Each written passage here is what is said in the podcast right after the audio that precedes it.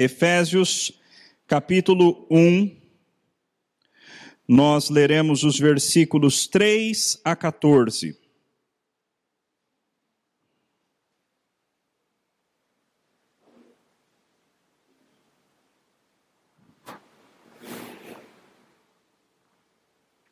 Efésios capítulo 1, versículos 3 a 14. Diz assim a palavra do nosso Deus: Bendito o Deus e Pai de nosso Senhor Jesus Cristo, que nos tem abençoado com toda sorte de bênção espiritual nas regiões celestiais em Cristo. Assim como nos escolheu nele, antes da fundação do mundo, para sermos santos e irrepreensíveis perante Ele, e em amor nos predestinou para Ele, para a adoção de filhos por meio de Jesus Cristo, segundo o beneplácito de Sua vontade, para louvor da glória de Sua graça, que Ele nos concedeu gratuitamente no amado, no qual temos a redenção pelo seu sangue, a remissão dos pecados segundo a riqueza da sua graça. Graça que Deus derramou abundantemente sobre nós em toda sabedoria e prudência, desvendando-nos o mistério da sua vontade, segundo o seu beneplácito que propusera em Cristo, de fazer convergir nele, na dispensação da plenitude dos tempos, todas as coisas, tanto as do céu como as da terra. Nele digo, no qual também fomos feitos herança, predestinados segundo o propósito daquele que faz todas as coisas conforme o conselho da sua vontade, a fim de sermos para louvor da sua glória, nós os que de antemão esperamos em Cristo, em quem também vós, depois que ouvistes a palavra da verdade, o evangelho da vossa salvação, Tendo nele também crido, fostes selados com o Santo Espírito da promessa, o qual é o penhor da nossa herança, até o resgate da sua propriedade, em louvor da sua glória. Vamos orar mais uma vez. Pai, fala com o teu povo, fala conosco e transforma as nossas vidas de acordo com a tua palavra no nome precioso de Cristo Jesus. Amém. Nesta manhã nós estávamos numa sala de escola dominical aqui na nossa igreja, e o assunto daquela aula foi a salvação. O processo da nossa salvação, como é que a salvação dos cristãos se concretiza. E esse texto é um dos textos mais claros na Bíblia a respeito desse assunto. Antes de vermos os detalhes do texto, vale a pena nós olharmos para a estrutura do texto, porque esse texto tem uma estrutura lindíssima. É um texto que se divide claramente em três partes. Nos versículos 3 até o versículo 6, o texto fala a respeito do que, que o Pai, o que, que Deus, o nosso Pai, fez para propiciar a nossa salvação. Dos versículos 7 até o versículo 12. O texto fala da obra de Cristo. Qual foi o papel de Cristo? O que, que o nosso Senhor Jesus Cristo fez para nos salvar? E finalmente, nos versículos 13 e 14, o texto fala a respeito do papel do Espírito Santo. É interessante porque as três pessoas da Trindade participam da obra da nossa salvação. Assim como as três pessoas da Trindade participaram da criação, as três pessoas de Deus também participam da nossa salvação. Uma outra coisa curiosa com relação à estrutura desse texto é que no final de cada trecho que ele fala a respeito da obra de uma das pessoas da Trindade, Paulo termina do mesmo jeito. No versículo 6, para louvor da glória da sua graça, que ele nos concedeu gratuitamente. No versículo 12, a fim de sermos para louvor da sua glória. E no versículo 14, em louvor da sua glória. Notem a organização precisa do apóstolo Paulo nesse texto. O Pai o Filho e o Espírito Santo atuaram conjuntamente, cada um cumprindo o seu papel específico, mas eles atuaram conjuntamente a fim de produzir a nossa redenção, a nossa salvação. O último aspecto ainda da estrutura do texto que eu quero chamar a atenção dos irmãos, é que esse texto, embora sejam apenas 14 versículos, ele repete como que fosse num refrão, em Cristo. O primeiro em Cristo aparece no final do versículo 3, e depois nós temos nele, perante ele, para ele, no amado. Deus derramou em Cristo, de fazer convergir nele todas as bênçãos que nós recebemos da parte do Pai, do Filho e do Espírito Santo na nossa salvação acontecem em Cristo Jesus. Eu e você não recebemos absolutamente nada da parte de Deus em nós mesmos. Todas as bênçãos que nós recebemos da parte de Deus na verdade, Deus as deu para o seu filho. E uma vez que nós entremos em comunhão íntima com o filho, aí então nós passamos a ter direito a essas bênçãos. Direito sim, porque essas bênçãos pertencem ao filho e nós nos tornamos um com o Filho de Deus. Então não despreze, quando você passar na sua Bíblia e você olhar aquela expressão em Cristo ou nele, não passe batido por essa expressão. O que está oculto por trás dessa pequena expressão nele, no amado, em Cristo, é a verdade profunda e maravilhosa de que um dia eu e você fomos unidos a Cristo. Nós nos tornamos um espírito com o nosso Salvador. E, a, e por causa disso, todas as bênçãos que ele conquistou por uma vida pura, todas essas bênçãos se tornam nossas, em Cristo Jesus. É interessante porque Paulo vai contar para nós a respeito da nossa salvação duas vezes nessa carta. Ele vai contar o processo da nossa salvação no capítulo 1, versículos 3 a 14, e no capítulo 2, o começo do capítulo, ele também vai contar a respeito da nossa salvação. No entanto, existe uma diferença de perspectiva. No capítulo 1, Paulo conta como a nossa salvação acontece do ponto de vista de Deus. Já no capítulo 2, ele vai novamente contar como a nossa salvação acontece do nosso ponto de vista. Agora, pastor, nós estamos numa igreja, a maioria aqui já é cristão. Qual é a utilidade de nós entendermos a respeito da salvação? Muitas. Primeiro é que não necessariamente todos que estão aqui presentes essa noite já são cristãos. Talvez você nos visita nessa noite e você ainda não teve uma experiência com Cristo. E esse texto explica o que, que acontece caso você tenha essa experiência maravilhosa. Mas talvez você já tenha vários anos de igreja, vários anos frequentando a igreja, mas talvez você ainda não tenha tido uma experiência pessoal de salvação. Então, quem sabe nessa noite, pela obra do Santo Espírito de Deus, isso pode acontecer com você. Eu já ouvi a respeito de um pastor que certa feita se converteu enquanto estava pregando. Durante a própria pregação, ele entendeu pela primeira vez, de maneira sobrenatural, verdadeira e real, a respeito do Evangelho de Cristo Jesus.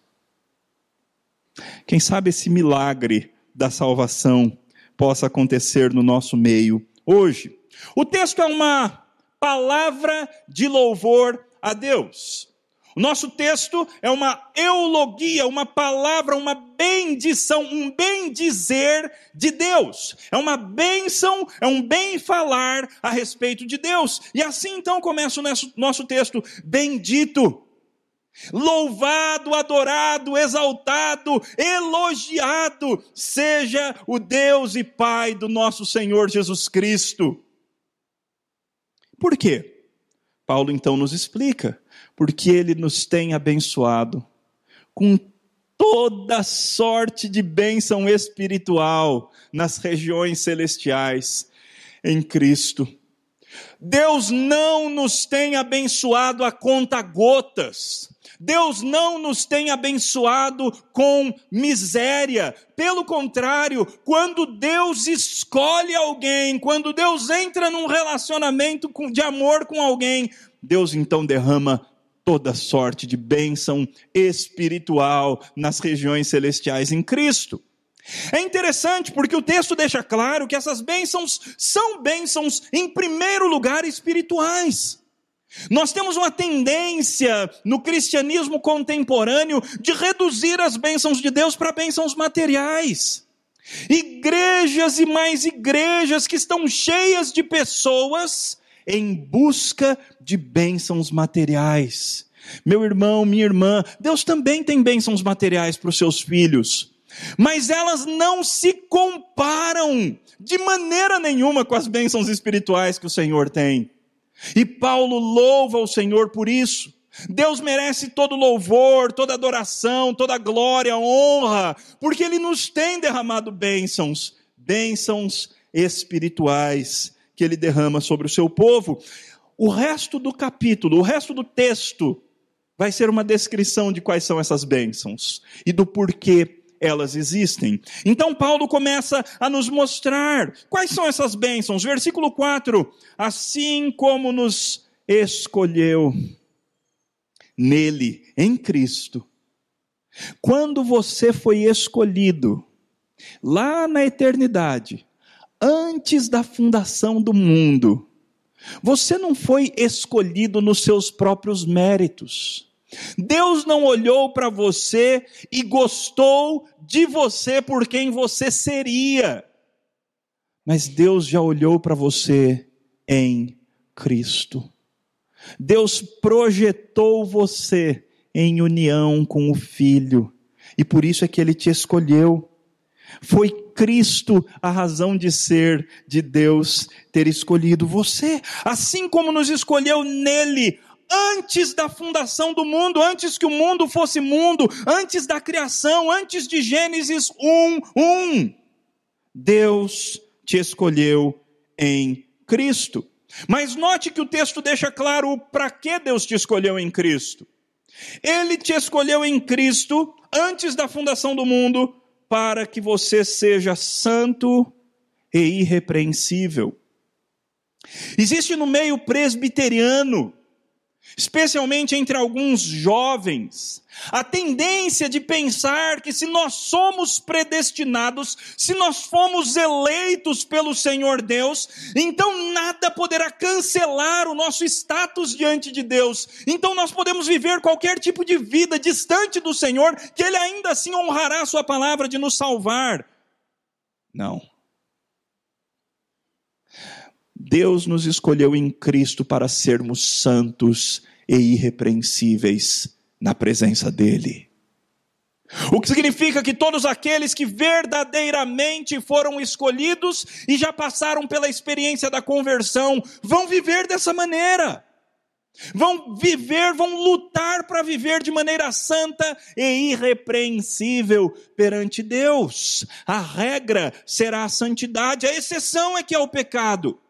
Na vida do crente, meus irmãos, o pecado não pode ser a regra. O fazer a vontade do, do diabo não pode ser a regra, mas sim a santidade, a irrepreensibilidade, o sermos santos e puros diante dele. Qual foi, qual foi então a primeira bênção espiritual que o texto nos apresentou? Nós fomos escolhidos.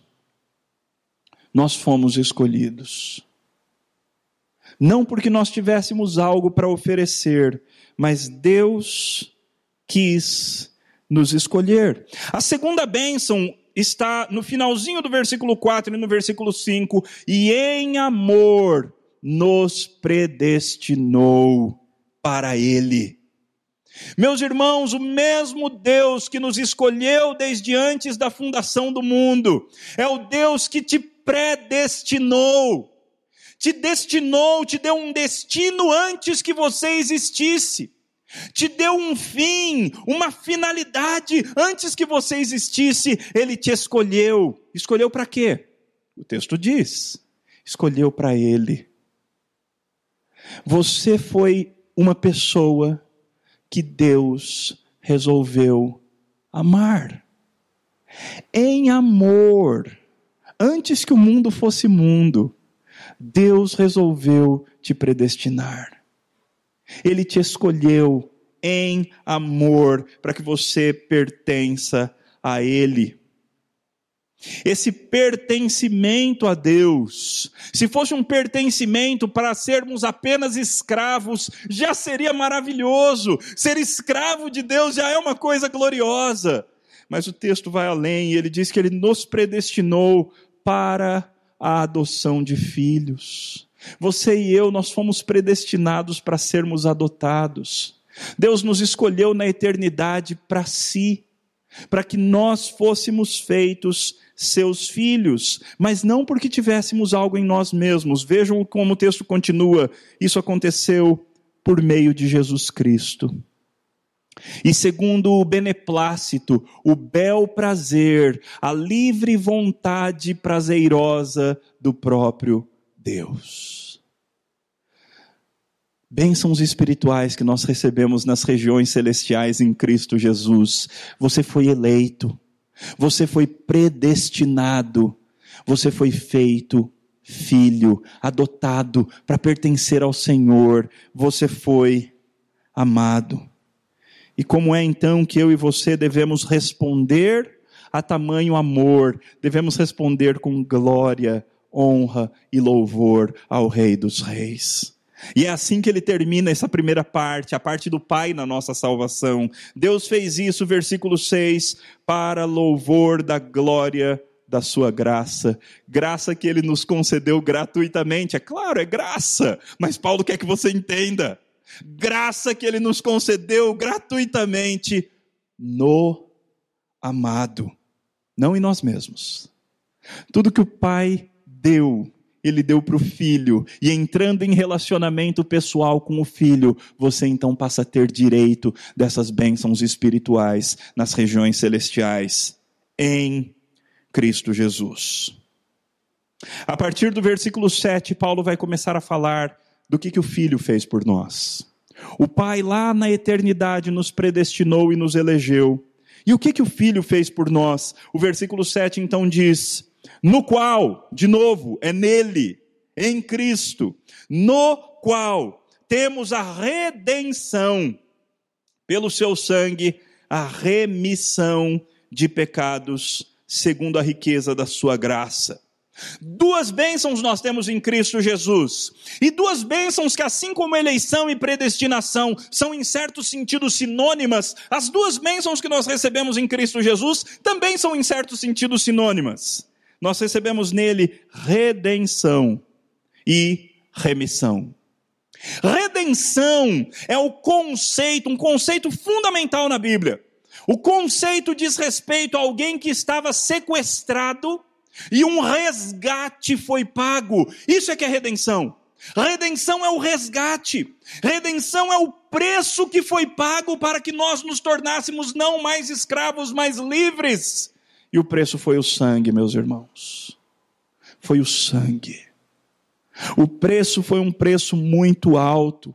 O preço foi um preço que custou muito ao nosso Senhor Jesus Cristo, amado do Pai. Foi pelo seu sangue que nós tivemos redenção, e é pelo seu sangue que nós temos remissão dos pecados. Os teus pecados fazem separação entre você e Deus, para que Ele não te ouça. O teu pecado te afasta do Senhor Deus. O teu pecado faz com que a ira santa e justa de Deus se acenda contra você. A força destrutiva mais poderosa que existe no universo é a ira de Deus. E os nossos pecados acendem essa ira contra nós. Mas é o sangue de Cristo, apresentado diante do Senhor Deus, no verdadeiro tabernáculo, não feito por mãos humanas, mas no próprio céus, é o sangue de Cristo apresentado diante de Deus, que faz com que a ira de Deus se aplaque. Nele, em Cristo, eu e você temos remissão dos nossos pecados.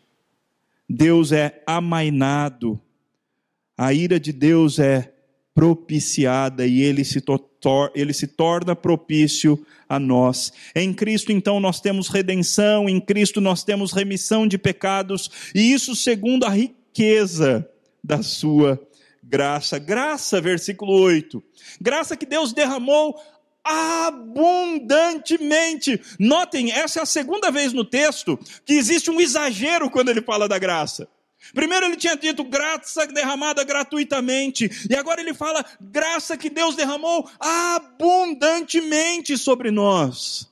Meus irmãos, quando Deus decide amar alguém, Deus não faz com miséria. Quando Deus decide entrar num relacionamento de intimidade com alguém, Deus o faz de maneira abundante, porque não há limites para a graça do Senhor, o nosso Deus. Ele derramou abundantemente sobre nós em toda sabedoria e prudência, desvendando-nos o mistério da sua vontade, segundo o seu beneplácito, ou seja, a sua vontade soberana, beneplácito que ele propusera em Cristo. Ou seja, além da redenção, além da remissão, e além da eleição e da predestinação que nós já tínhamos, tínhamos visto anteriormente, Deus também nos deu revelação. Deus nos abriu os olhos. Deus nos revelou o mistério, o mistério da Sua vontade, os seus planos decididos eternamente. Que mistério é esse? O versículo 10 te conta: de fazer convergir em Cristo, nele, na dispensação da plenitude dos tempos, todas as coisas, tanto as do céu como as da terra. Meus irmãos, a nossa redenção é muito mais ampla do que apenas a tua vida particular. O plano de Deus é muito maior é muito mais abrangente do que transformar apenas você e eu. O plano de Deus envolve a redenção do cosmos. O plano de Deus envolve a redenção do universo. O universo vai entrar em harmonia com o Senhor Jesus Cristo. Tudo que você vê hoje, toda a tristeza, todas as injustiças, todas as coisas ruins, todos os pecados, todos os enganos, todos os abandonos, todos os abusos, tudo que existe de ruim, que, que, tudo que existe de ruim no nosso mundo, tanto entre os homens, mas também entre animais. Meus irmãos, Cristo vai trazer shalom, paz para todas as coisas. E é sobre isso que o texto está dizendo, e nós recebemos essa revelação maravilhosa. Deus nos deu em Cristo, Deus nos abençoou com a bênção da revelação, Ele nos contou o mistério, que um dia todas as coisas no céu e na terra vão convergir, vão fazer sentido em Cristo Jesus. Até a criação, atualmente geme e suporta angústias, esperando esse dia. A própria criação anseia com gemidos por esse dia no qual Cristo será o Senhor de tudo e de todos. O versículo 11 então continua: Nele, digo, no qual também fomos feitos herança, mais uma bênção Além de ter sido eleito, além de ter sido predestinado, além de ter sido remido, além de ter sido redimido, além de ter recebido revelação, Deus transformou você em herança. É interessante porque a palavra herança é usada em dois sentidos na Bíblia. Tanto nós temos herança em Cristo Jesus, quanto nós somos herança. Meus irmãos, herança é coisa boa. Herança diz respeito a algo valoroso. Herança diz respeito a uma boa propriedade valorosa. E Deus fez com que nós nos transformássemos em herança. Nós somos herança de Deus. E um dia Deus tomará posse de maneira total e completa, patente a tudo e todos, daquilo que lhe pertence. Hoje nós já, nós já lhe pertencemos, nós já pertencemos a Ele, mas de quando em quando ainda não de maneira completa. Mas um dia Cristo tomará posse completa daqueles que foram eleitos, predestinados, redimidos e remidos, e nós viveremos absoluta e completamente para o louvor da sua glória. É assim que termina o versículo 12 de novo. A fim de sermos para o louvor da sua glória. Quem? Nós, os que de antemão esperamos em Cristo. Todas essas bênçãos espirituais dependem, do ponto de vista humano, de uma coisa: se você espera ou não em Cristo. Onde é que você tem colocado a sua esperança? Mas eu não estou dizendo assim, aqui na igreja, no meio do sermão. Eu estou dizendo de verdade. No seu dia a dia, para onde você corre quando as coisas ficam ruins? Qual é o teu abrigo nos momentos de tristeza? Para quem você apela nos momentos de necessidade? Em quem de verdade você tem colocado a sua esperança? Aqueles que têm colocado a esperança em Cristo recebem todas essas bênçãos. Aqueles que se abrigam em outras pessoas, em outras coisas, em outros sistemas, seja na política, seja no chocolate, seja nos estudos, seja no trabalho, seja no dinheiro, seja na aparência, aqueles que se abrigam em outros abrigos serão frustrados ao final. Porque todas essas bênçãos maravilhosas pertencem àqueles que se abrigam em Cristo. Em quem você tem colocado a sua esperança nesta vida? Quando a situação fica difícil, é para Cristo que você corre, é nele que você espera. Fomos eleitos, fomos predestinados, fomos redimidos, fomos remidos, recebemos revelação do mistério de Deus e fomos feitos herança por Deus. E o Espírito Santo, o que, que ele fez e faz por nós? A partir do versículo 13, Paulo se dedica a nos mostrar isso. Em quem? Em Cristo, de novo nele, todas as bênçãos são de Cristo e é nele que nós as recebemos, apenas entrando em intimidade com Cristo, em comunhão com Cristo, tornando-nos um com o Espírito de Cristo. É somente dessa forma que nós teremos direito às bênçãos que pertencem a Cristo.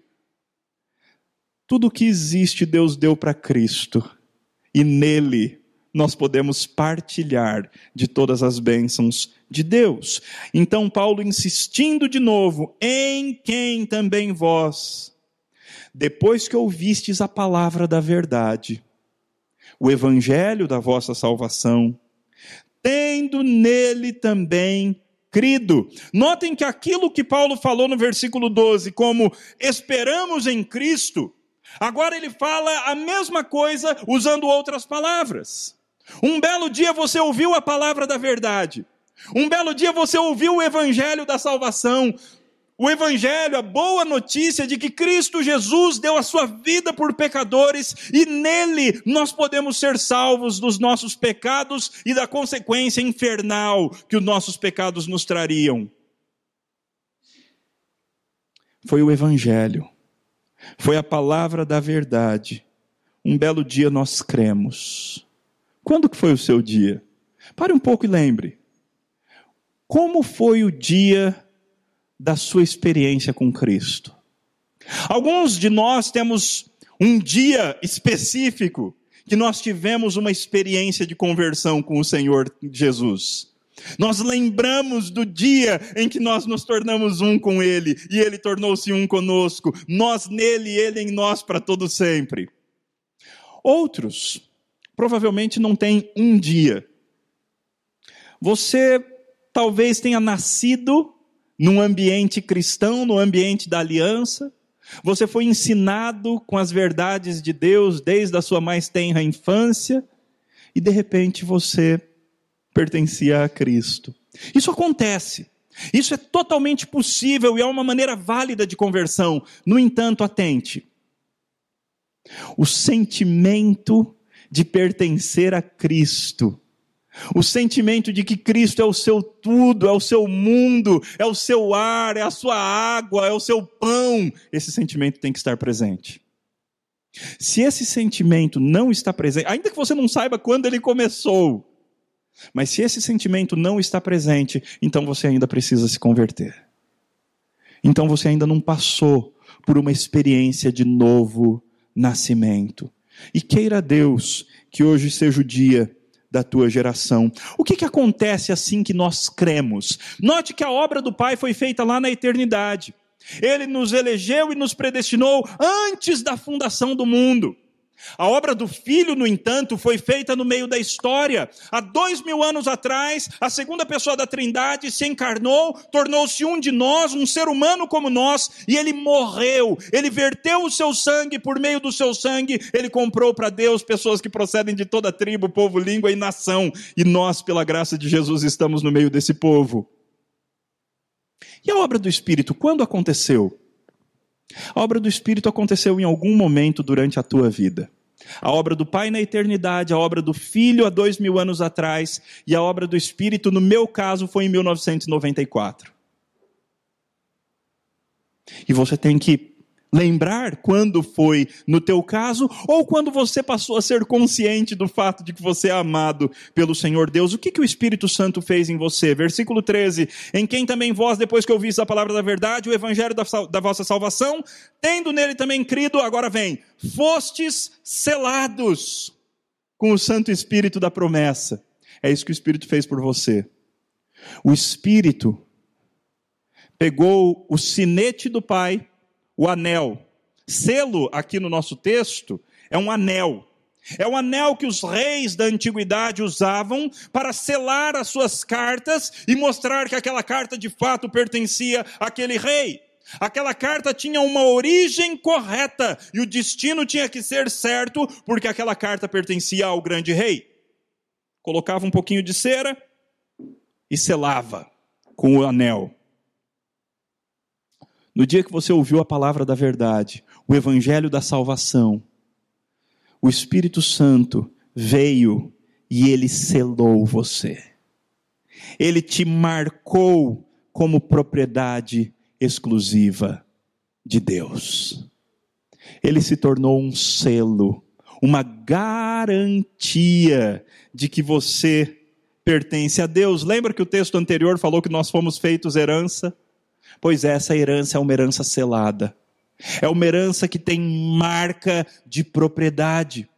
Assim como antigamente os escravos eram marcados e ainda hoje os bois o são, nós fomos marcados, mas não com uma marca que nos fere, mas sim com uma marca que nos traz alegria, nos traz contentamento, nos traz completitude de vida, e esse é o bendito Santo Espírito que em nós habita. Ele se tornou o nosso selo, e o versículo 14 diz: o qual é o penhor da nossa herança, até o resgate da sua propriedade. O Espírito se tornou a garantia. Notem que Paulo estabeleceu uma estrutura muito interessante. O Pai elegeu e predestinou, o Filho redimiu e remiu, e o Espírito selou e penhorou são as mesmas coisas. Paulo usa dois conceitos para falar basicamente do mesmo, do mesmo. Ele usa duas palavras para falar basicamente do mesmo conceito, porque as bênçãos celestiais que nós recebemos em Cristo Jesus são gloriosíssimas. O Espírito se tornou então se tornou em nós então um penhor, uma garantia, a garantia que é certo, sem sombra de dúvida, nós seremos uma propriedade resgatada por Deus. Nós, como herança de Deus, seremos resgatados pelo próprio Deus. Para quê? Em louvor da sua glória. Você e eu não somos a razão de ser última da nossa própria história. Você não é o personagem principal da sua história. Mesmo na sua história, você é apenas um coadjuvante. O personagem principal é esse Deus que merece toda a glória. O personagem principal é esse Deus que Paulo nos convida a louvar. Bendito seja o Deus e Pai do nosso Senhor Jesus Cristo, porque Ele nos elegeu e nos predestinou em louvor da Sua glória.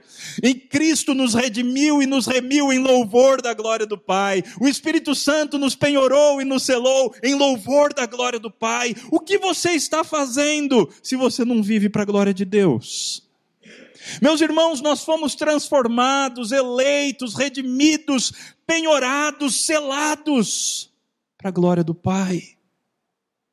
Se você não vive para a glória do Pai, você está roubando a Deus, porque Ele te fez para a glória dEle. E sabe qual é a melhor parte para nós? Que quando nós vivemos para a glória dEle, nós saímos ganhando. Não existe vida mais alegre, não existe vida mais completa, não existe vida mais gostosa do que a vida vivida para a glória de Deus. Porque é para isso que eu e você fomos criados. Você já passou pela experiência da redenção. Você já conhece o Senhor Jesus Cristo, não de ouvir falar, não de olhar para os crucifixos, não de ter visto o filme A Paixão de Cristo, nem mesmo de apenas ter lido a respeito dele histórias bonitas. Você conhece Cristo pessoalmente. Você já entrou num relacionamento de unidade intimidade com Cristo, a tal ponto da vida de Cristo começar a fluir por meio da tua vida. Meus irmãos, o cristianismo é uma religião sobrenatural. E a ideia é que Cristo passe a viver em você. O teu cristianismo é desse tipo. Não se contente com um cristianismo apenas da cabeça nem um cristianismo apenas de sentimentalismos. Que o teu cristianismo seja um cristianismo de verdade. Que Cristo se assente no trono do teu coração e que Ele dirija os teus pensamentos, as tuas emoções, as tuas vontades e que cada vez mais seja Cristo em você e você nele. Nele. Nele para a glória do Pai. Vamos orar.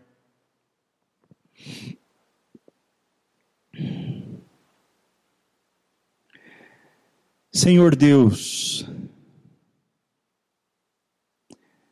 seja louvado o teu nome pelas bênçãos espirituais que nós recebemos nas regiões celestiais em Cristo o Senhor nos escolheu antes da fundação do mundo em Cristo. O Senhor nos predestinou para sermos teus. Em amor, o Senhor nos predestinou. O Senhor nos fez herança para o louvor da glória da Sua graça. Cristo nos comprou. Ele verteu o seu sangue por nós ele pagou o escrito da dívida que era contra nós, os nossos pecados, ele pagou todos os pecados na cruz com preço de sangue. Ele nos redimiu, ele nos remiu, ele nos fez novos por amor, para o louvor da tua glória e da tua graça. O Espírito Santo, então, um belo dia, veio sobre nós e nos selou e nos penhorou. Deus, obrigado pelo teu Espírito. Obrigado por sermos selados. Obrigado porque a nossa salvação é garantida, porque Jesus comprou-a com seu sangue e o Espírito Santo nos garantiu. Obrigado, Pai, pelas bênçãos que o Senhor nos deu em Cristo Jesus. E se há alguém aqui, ó Deus, nesta noite que ainda não passou por essa experiência, Pai, a palavra da verdade foi anunciada, o evangelho da tua salvação foi anunciado. Então, que hoje seja dia de salvação. Que o teu espírito cele pessoas nessa noite.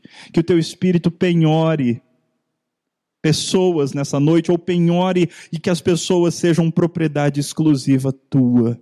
Pai, faça a tua obra no nosso meio. E aqueles de nós que já são cristãos e que têm vivido com o Senhor, reanima em nós a nossa fé, o nosso gozo, a nossa gratidão, os nossos sacrifícios de louvor, porque o Senhor merece, o Senhor é digno e não há outro Deus além do Senhor. Recebe toda a glória e todo o louvor em Cristo Jesus. Amém.